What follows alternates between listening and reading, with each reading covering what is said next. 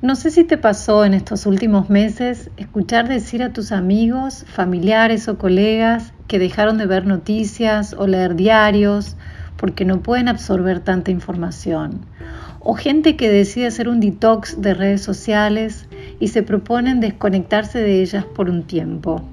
Bueno, no es ninguna novedad que estamos infoxicados. Sí, que sería como estar intoxicados por tanta información. Ya lo decía el economista y científico Herbert Simon, que la abundancia de información crea pobreza de atención, porque la abundancia de información implica la escasez de alguna otra cosa, la escasez de aquello que la información consume.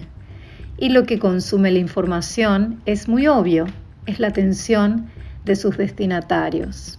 Vivimos bombardeados por datos provenientes de las redes sociales, WhatsApp, podcast, radio, televisión y tantos otros medios de comunicación que saturan nuestra capacidad de atención.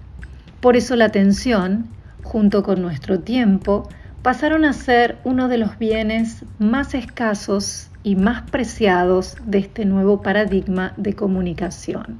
La realidad es que hoy existe más información de la que podemos consumir y es por eso que llamar la atención de los consumidores se ha convertido en una meta cada vez más difícil de lograr. Por eso, si eres un emprendedor o una emprendedora, la calidad de las publicaciones que creas para promocionar tus productos o servicios pasa a ser un tema clave en cualquier estrategia de marketing de contenido que te propongas a desplegar en las redes sociales. Mucha gente cree que la calidad del contenido está dada exclusivamente por cómo luce una publicación. Veo con bastante frecuencia que se invierte mucho más tiempo en cuidar la estética de las publicaciones que en otros componentes del contenido. Con esto no quiero decir que lo visual no sea importante y que buscar formas creativas de comunicar es un tema menor, no. Lo que quiero decir con esto es que cuando uno se dispone a crear contenido, debe poner especial atención principalmente en cuáles son los efectos que quiero provocar.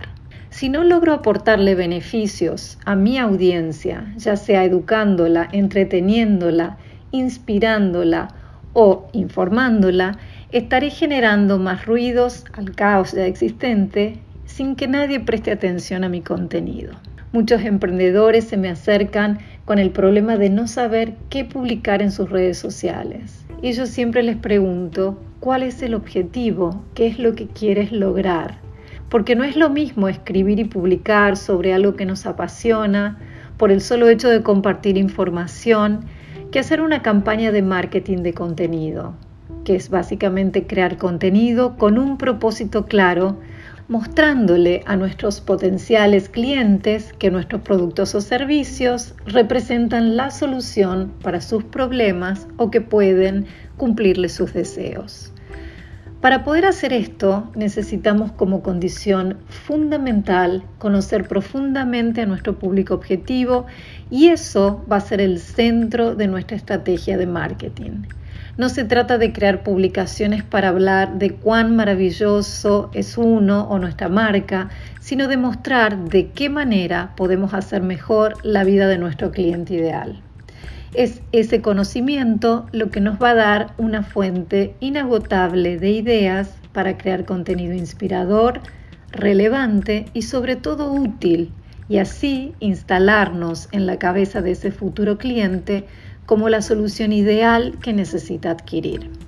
Recuerden, no se trata de hablar de uno, sino todo el tiempo hablar de ellos, nuestros clientes ideales, entendiendo bien cuáles son sus dudas, deseos y necesidades. Pero entonces, ¿qué es el contenido de valor? Para mí, es todo aquello que logre generar un impacto o transformar de alguna manera la vida de tu cliente ideal. Por eso hoy quiero compartir contigo algunas sugerencias para crear contenido de calidad.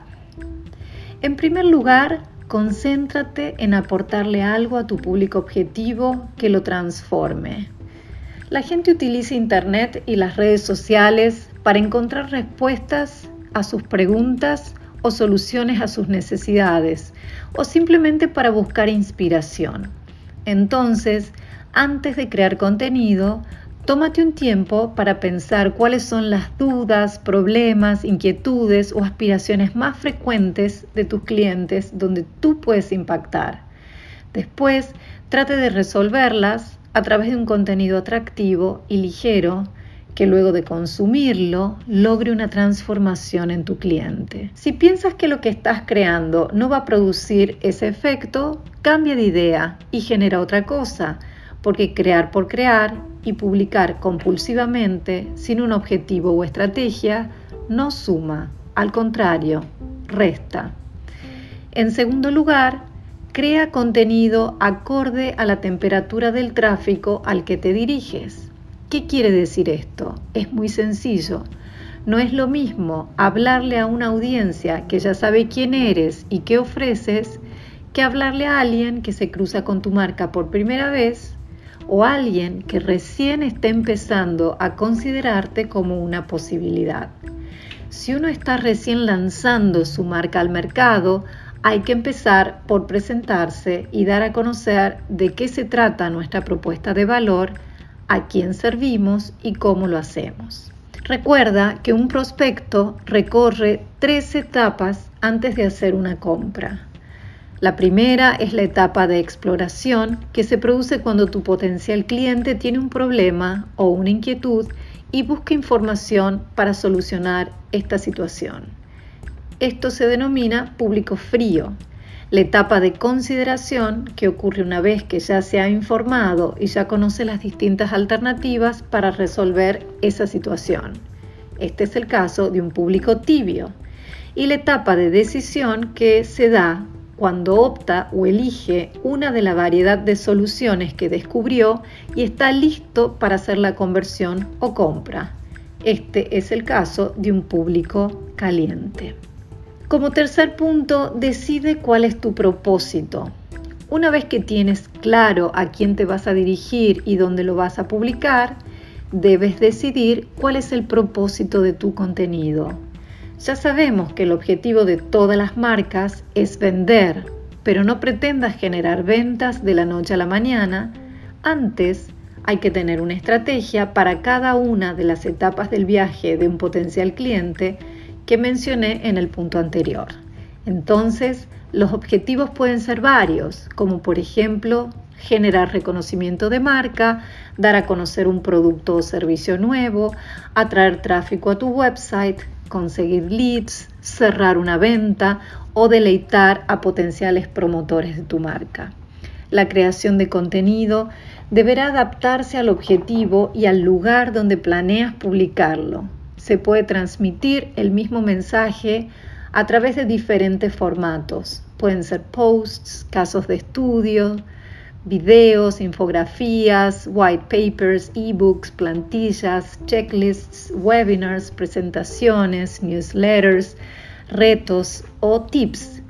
Pero recuerda, que siempre, siempre debes enfocarte en los beneficios, porque ningún producto o servicio crea valor por sí mismo.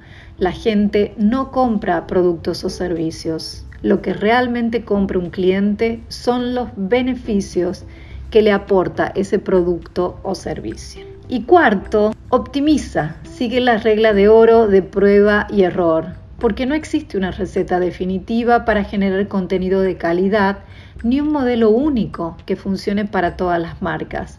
Por ello, es esencial medir resultados de forma constante y estar dispuestos a probar nuevas estrategias que los mejoren.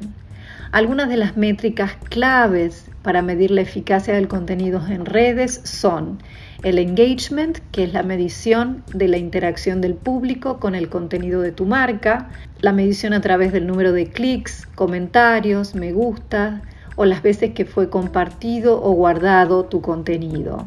Después está el alcance o reach, que es el número de usuarios que han visto el perfil de la marca o el contenido que generaste. Y por último, la cantidad de seguidores que tiene tu perfil. Para cerrar, me gustaría decirte que un contenido es de calidad cuando aporta en ambas direcciones, es decir, que trae beneficios tanto al consumidor del contenido como al que lo crea. Ambas partes tienen que conseguir algo a corto, mediano o largo plazo. Crear contenido de calidad no es complicado, simplemente hay que tener claro lo que queremos lograr, tener una estrategia y como todo en la vida, dedicarle tiempo y atención.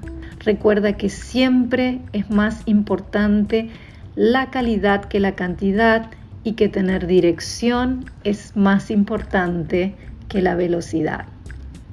Bueno, si el episodio de hoy te gustó, compártelo y te espero en el próximo. Muchas gracias por escuchar curiosamente y nos vemos.